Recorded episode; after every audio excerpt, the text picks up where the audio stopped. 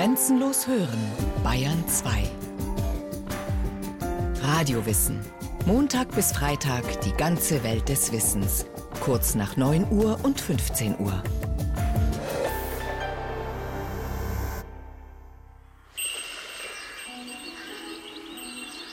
Ein schöner Sommertag. Zwei kleine Jungen spielen an einem Teich. Sie sind allein. Dann fällt der jüngere von beiden ins Wasser.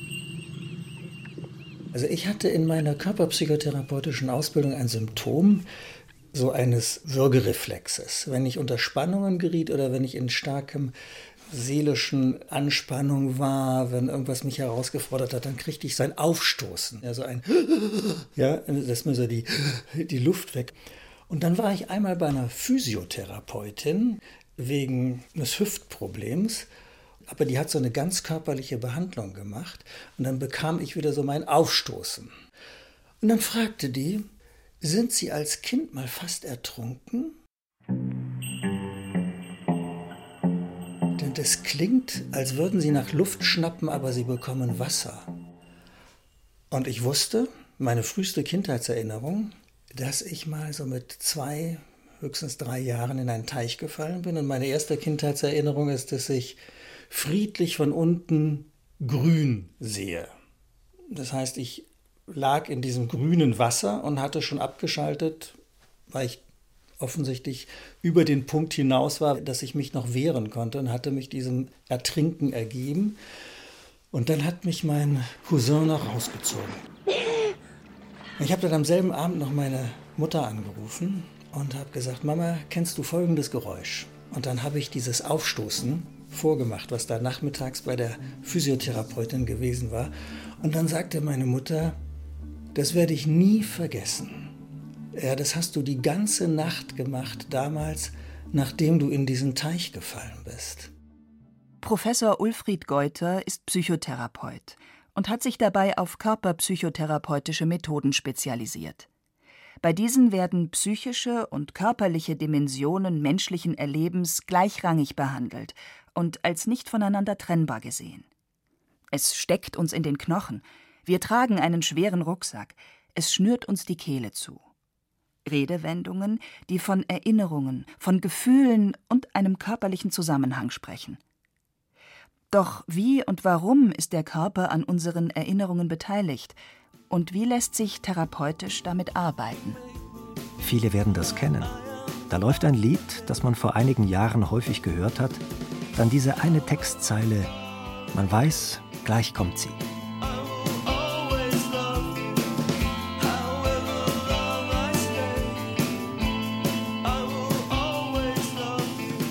Und auf einmal sind da plötzlich Gefühle. Spürbar irgendwo zwischen Magen und Brust. Dann Erinnerungen. Wir waren tanzen. Ich sehe sie nah vor mir lachen, den dunklen Raum der improvisierten Disco, ihr fliegendes Haar.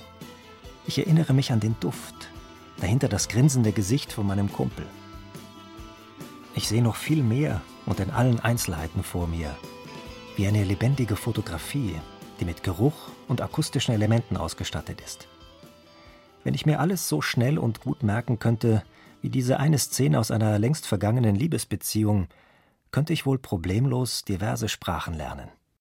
Episodisches Gedächtnis ist ja schon was ganz Eigentümliches. Es ist auch noch was anderes als Auswendiglernen auf der Schule.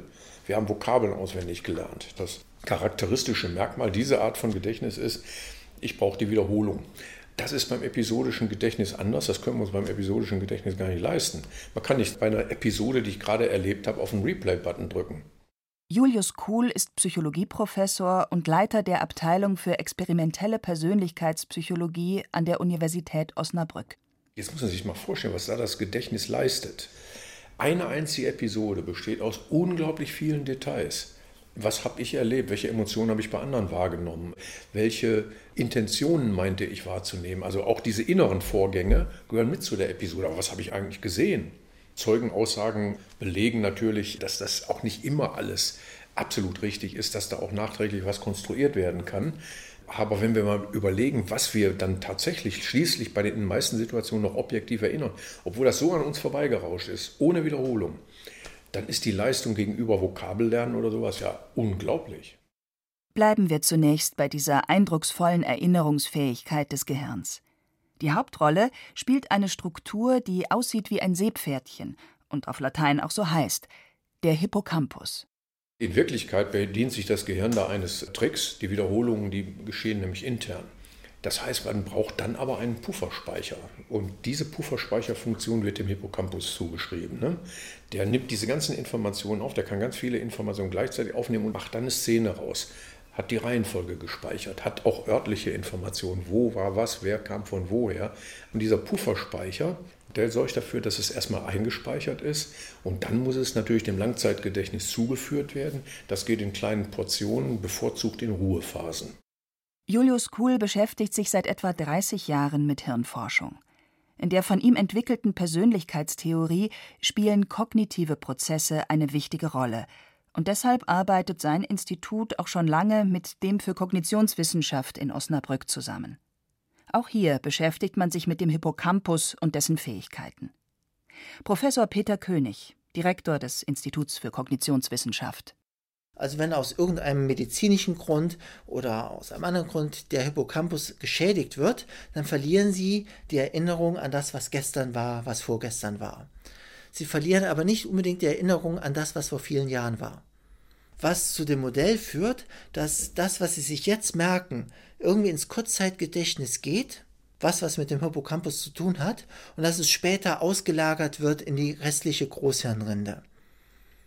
Das ist ein faszinierendes Konzept. Wie es genau funktioniert, weiß keiner.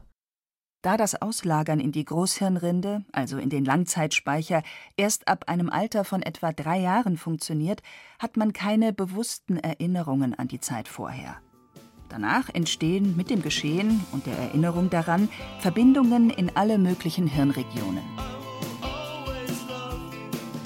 Die vorhin beschriebene Beziehungsepisode in der Disco ist zwar nur einmal passiert, Sie hat sich aber, weil ich sie wohl als wichtig erlebt habe, über Nacht und über interne Wiederholungen ins Langzeitgedächtnis eingebrannt.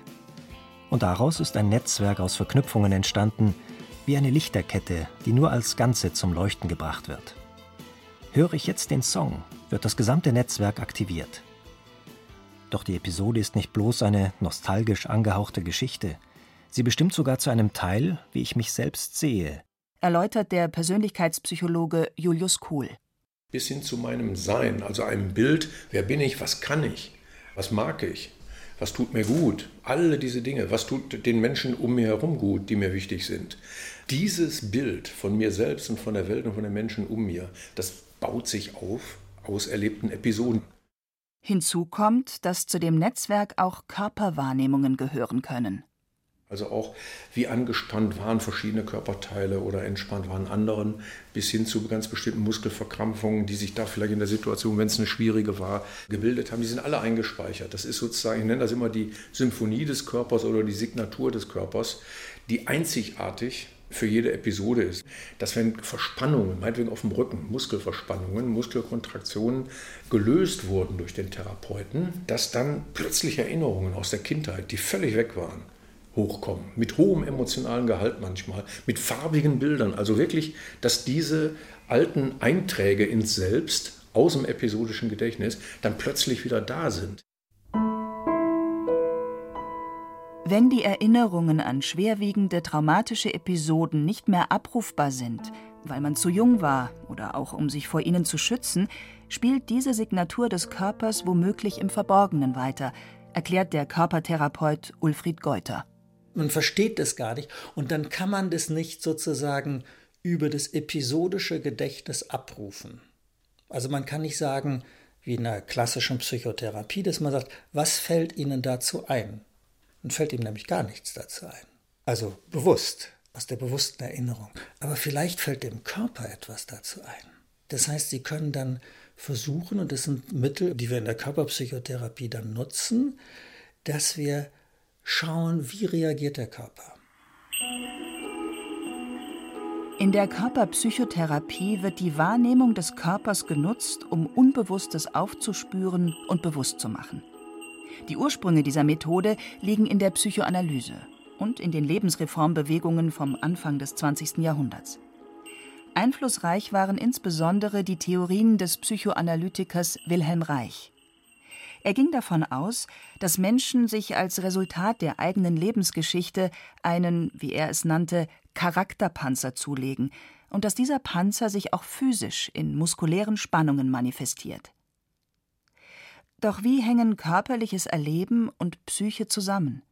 Was geschieht im Gehirn, wenn etwa in psychischen Stressmomenten längst geschehene Körperwahrnehmungen reaktiviert werden? Das ist ganz schwierig. Das weiß keiner so richtig, denke ich. Also man spricht oft in der Neurobiologie auch heute von einem Körpergedächtnis. Aber was das jetzt genau ist, da ist man in der Forschung ganz in den Anfängen. Es gibt ja Gedächtnisprozesse auf allen möglichen verschiedenen Ebenen. Wir sprechen ja meistens über das Gehirn und über das, was wir erinnern. Aber auch Zellen haben ja ein Gedächtnis. Ne? Nehmen das einfache Beispiel einer Immunzelle. Ja? Immunzellen haben ein Gedächtnis. Die wissen nämlich, welcher Erreger bereits einmal in den Körper gekommen ist. Dann haben sie etwas entwickelt, um diesen Erreger abzufangen. Und sie wissen auch, wenn ein Erreger neu kommt. Sie haben ein Gedächtnis, wenn dieser Erreger schon einmal im Körper da gewesen ist und auf welche Weise sie den abwehren. Also gibt es in diesem Sinne auch ein körperliches Gedächtnis auf einer unmittelbaren biologischen Ebene. Insofern haben wir natürlich auf vielen verschiedenen Ebenen in unserem Körper auch Dinge abgespeichert, wo wir das noch gar nicht wissenschaftlich jetzt so im Einzelnen genau sagen kann, wie das abläuft. Körper und Geist können überhaupt nicht getrennt voneinander betrachtet werden. Zu diesem Schluss kam der Neurowissenschaftler Antonio Damasio. Für ihn hängen Körper und Bewusstsein unauflösbar zusammen und beeinflussen sich ständig. Über das Rückenmark ist das Gehirn mit dem gesamten Körper verbunden. Informationen aus allen Teilen des Körpers kommen im Rückenmark über Nervenbahnen an und werden an das Gehirn geleitet. Genauso gibt es aber auch den umgekehrten Weg. Einen ständigen Signalfluss in Form elektrischer Impulse hin und her. Über motorische Bahnen kommuniziert das Gehirn zum Beispiel mit der Muskulatur. Wie schnell das alles geht, merkt man, wenn man stolpert und der Körper blitzschnell stabilisiert wird. Dies geschieht unbewusst, automatisch. Man spricht vom prozeduralen Gedächtnis. Wenn wir gehen, fahren, tanzen, musizieren, machen wir das zu einem nicht unerheblichen Teil automatisch. Auch der Körper ist nicht so kopfgesteuert wie einst gedacht. Der Magen-Darm-Trakt etwa ist mit einem vollkommen autark funktionierenden Nervensystem ausgestattet. Die Grundfunktionen des Körpers wie Körpertemperatur und Herzfrequenz werden unbewusst gesteuert über das vegetative Nervensystem. Und über diesen unbewussten autonomen Weg, so vermutet der Psychologe Julius Kuhl, werden auch die erlebten Episoden im Körper abgespeichert.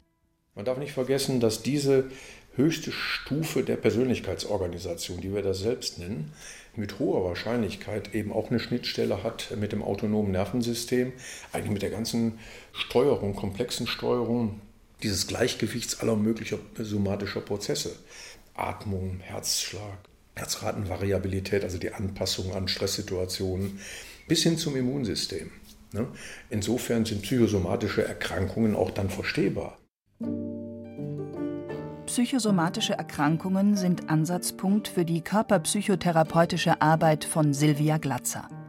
Die Wienerin praktiziert in Hamburg als Körpertherapeutin mit Zusatzausbildung einer tiefen psychologischen Körperpsychotherapie. Das klingt etwas kompliziert, doch gibt es, vor allem aus rechtlichen Gründen, verschiedene Berufsbezeichnungen für körperpsychotherapeutische Arbeit. Zu Silvia Glatzer kommen Klienten mit chronischen Schmerzen, mit Tinnitus, Magersucht, Borderline-Syndrom, Ängsten oder Depressionen. Viele dieser Störungen entstehen in den ersten drei Jahren der Entwicklung, sagt Silvia Glatzer. Gerade hier kann die Körperpsychotherapie gut ansetzen. Da ist man ja ohne Sprache. Da erlebt man etwas und reagiert darauf. Also der Körper ist noch sehr unmittelbar und reagiert ein Kind drauf und nimmt etwas an. Und nicht über die Sprache und über das Wissen, sondern über das, was passiert. Wenn das dann später ist, kann man natürlich über die Sprache schwer was lösen und verstehen, was nicht in der Sprache passiert ist. Und da greifen wir Körperpsychotherapeuten hin, weil es über den Körper möglich ist, alte Erinnerungen wieder bewusst zu machen. Das kann in einer Bewegung sein, das wird angeleitet, das kann auch mal nur eine Berührung sein, dass ich einmal auf die Schulter fasse und dann passiert irgendeine Erinnerung und dann redet man darüber. Oder also ich arbeite viel mit Bewegung, in der Bewegung was zu äußern, wahrzunehmen, mit Achtsamkeit hinzuhören und dann bestimmte Sachen zu bemerken in mir. Und dadurch wird das bewusst, weil der Körper der hat das gespeichert, der hat die Erinnerung, aber das Denken kommt da natürlich nicht hin. Es gibt verschiedene Schulen und Techniken in der Körperpsychotherapie. Neben Gesprächen stehen körperliche Übungen und körperliche Berührungen im Vordergrund. Oder auch die innere Achtsamkeit. Es kann auch ohne Inhalte sein, ohne Thema. Einfach mal so einen Moment sitzen, dass Sie mal die Augen schließen, wenn Sie mögen. Und dann einen Moment nach innen gehen, Okay, und dann versuchen Sie die Aufmerksamkeit auf Ihren Brustkorb zu lenken. Und ich begleite Sie so weit, dass Sie erzählen mir einfach, was in Ihnen passiert. Das kann alles Mögliche sein. Nur nicht, was Sie denken, sondern nur, wie Sie das wahrnehmen, wie Sie das bemerken. Also Aufmerksamkeit auf den Brustkorb und die Frage zu stellen für Sie, wie geht es mir im Moment? Und dann abwarten. Für Ungeübte ist es gar nicht so einfach, die Aufmerksamkeit auf den Brustkorb zu richten und die Gedanken einfach vorbeiziehen zu lassen. Ruhig ein bisschen Zeit geben. Auch nicht suchen, sondern nur da bleiben, abwarten, irgendwas vielleicht zu bemerken. Über die körperliche Wahrnehmung gerät der Klient in einen Erlebensfluss, wie es Sylvia Glatzer nennt. Über diesen können dann Bilder oder andere Erinnerungsfetzen auftauchen, die aus der vorsprachlichen Zeit stammen. Doch es geht in der Therapie nicht in erster Linie darum, in die Vergangenheit zurückzugehen, sondern darum, sich in der Gegenwart weiterzuentwickeln. Die Erinnerungen können einem dabei helfen, sich selbst näher zu kommen. Das ist eigentlich der Hauptinhalt, dass man erinnert wird an Dinge, die einem nicht bewusst sind. Ne? Von der Vergangenheit, aber auch über mich selber. Also mir sind ja auch viele Sachen gar nicht bewusst, wie ich bin oder was ich tue oder was ich sage oder was ich empfinde. Das ist von mir selber auch vieles nicht. Auch das wird bewusster. Aha, ich tick so und so. Mit diesem neuen Selbstverständnis geht es weiter in der folgenden Therapiearbeit. Dort heißt es, Verworrenes zu entwirren und Klarheiten zu schaffen. Also gerade in der Achtsamkeitspraxis geht es ja darum, zu bemerken, was ich in dem Moment fühle, körperlich, was ich für Stimmung in mir habe und ich kann bemerken, was ich denke. Also ich habe drei Ebenen und die kann ich total extra angehen in meiner Wahrnehmung. Aha, ich fühle jetzt das und meine Stimmung ist das und mein Denken ist das. So. Von der Symptomatik zu körperlichen Übungen, in denen Unbewusstes bewusst wird, hin zur begleitenden Selbstbetrachtung. So kann eine Körperpsychotherapie vonstatten gehen. Wie eine Aufarbeitung traumatischer Erlebnisse aussehen kann, erklärt Ulfried Geuter an einem Beispiel. Also, dass jemand beispielsweise regelmäßig vom Vater mit einem Lederriemen verprügelt wurde. Dass das quasi ritualisiert war, nicht?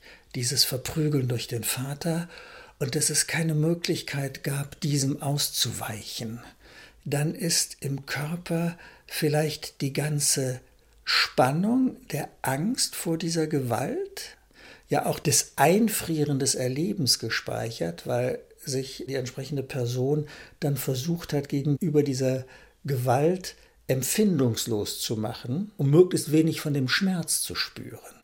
Und das hat aber große Kosten nachher. Also dann kann ich zum Beispiel in meinem Erwachsenenleben keine richtige Freude empfinden, keine körperliche Nähe zulassen, vielleicht auch keine körperliche Lust zulassen, nicht weil alles Empfinden, was sich um körperliche Berührung rankt, mit diesem massiven, anhaltenden, demütigenden Gewalterleben verbunden ist.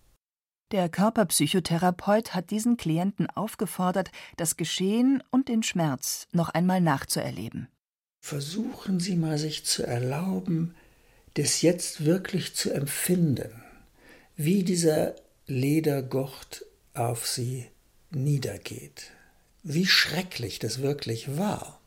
Und dann kann etwas Neues passieren. Also wie bei der Person, an die ich gerade denke, die dann plötzlich auf einmal wie aus dem Nichts, ja, wie eine Fieder, die plötzlich losgelassen wird und hochspringt und, und mit einer massiven Wut auf mich zustürmt, in mir auf einmal den Vater sieht und mich anbrüllt, ja, so was machst du nie wieder, ja.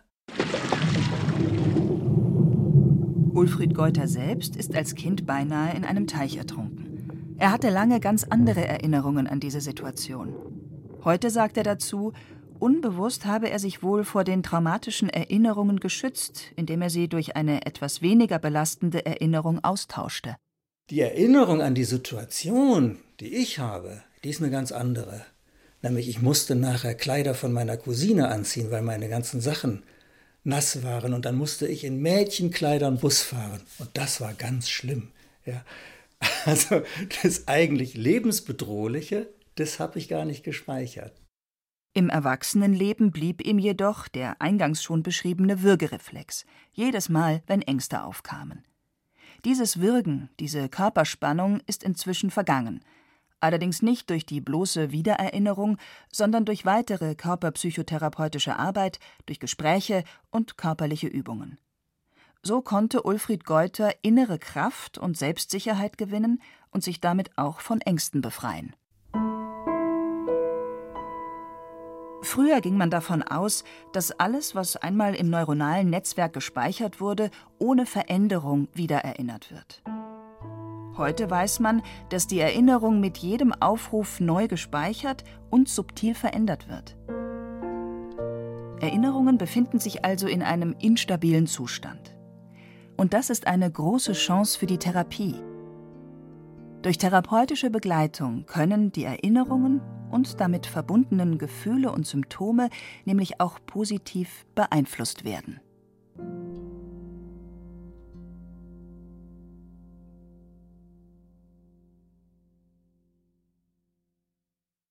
Sie hörten Das Gedächtnis des Körpers, wie Erinnerungen gespeichert werden, von Marco Pauli. Es sprachen Hemmer Michel und Carsten Fabian. Ton und Technik Christiane Gerhäuser-Kamp. Regie Sabine Kienhöfer. Eine Sendung von Radio Wissen.